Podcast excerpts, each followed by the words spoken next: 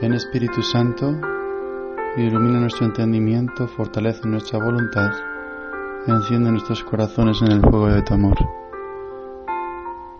Inmaculada Madre de Dios, Virgen del Adviento, intercede por nosotros. San José, contemplativo Maestro de oración, ayúdanos.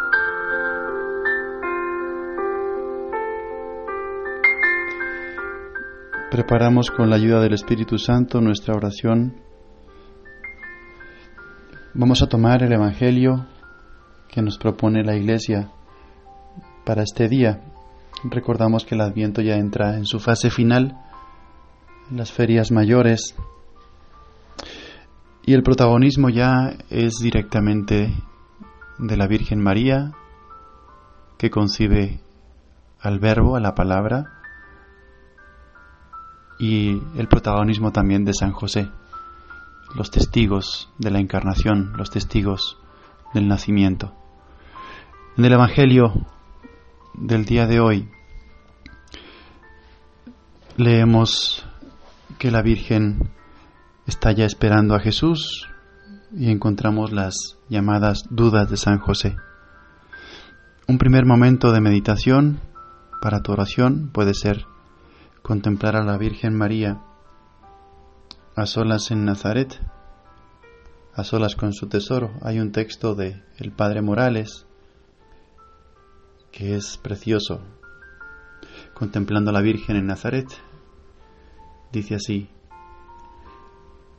Inmaculada Madre de Dios, en la soledad de Nazaret, a solas con tu tesoro, adoras, amas, esperas. Él en tu sagrario virginal, tus manos juntas en plegaria, un ardor divino da a tus latidos ritmo para dos corazones, flor de pureza, fragancia de lirio, amor intacto.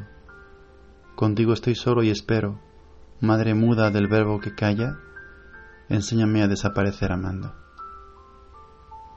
Qué precioso pedirle a la Virgen que nos enseñe a desaparecer amando con ella en este adviento, esperando la llegada del Salvador Madre muda del verbo que calla, a solas con tu tesoro. Así tiene que ser nuestra oración.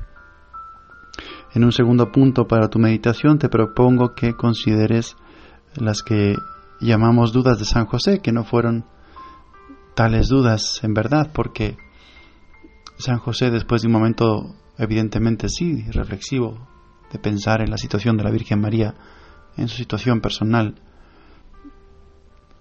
él consideraba la grandeza de lo que en el vientre de la Virgen María se estaba gestando.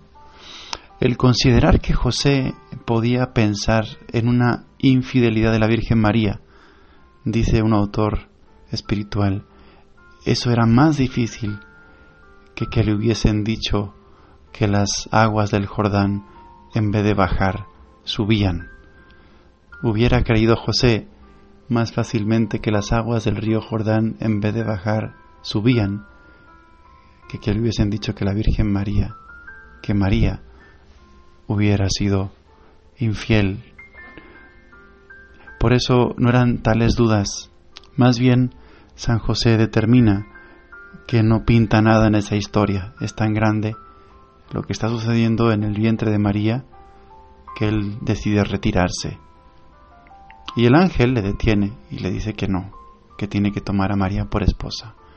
Y que como él piensa, así es la traducción literal del griego, del texto del Evangelio, como él piensa lo que hay en la Virgen María viene del Espíritu Santo y que nada impide que él le ponga nombre, es decir, que forme parte de ese plan divino, haciendo las veces de Padre de Jesús.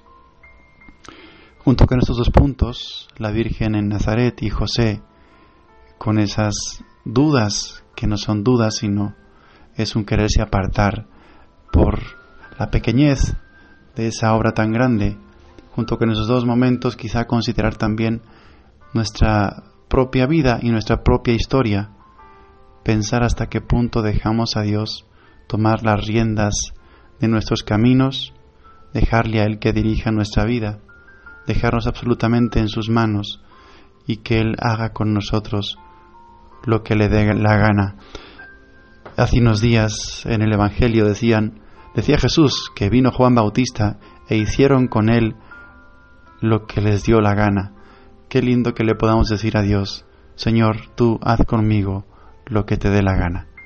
Que San José, que la Virgen nos enseñen a dejarnos así en las manos de Dios para que Él haga su obra de santidad en nosotros.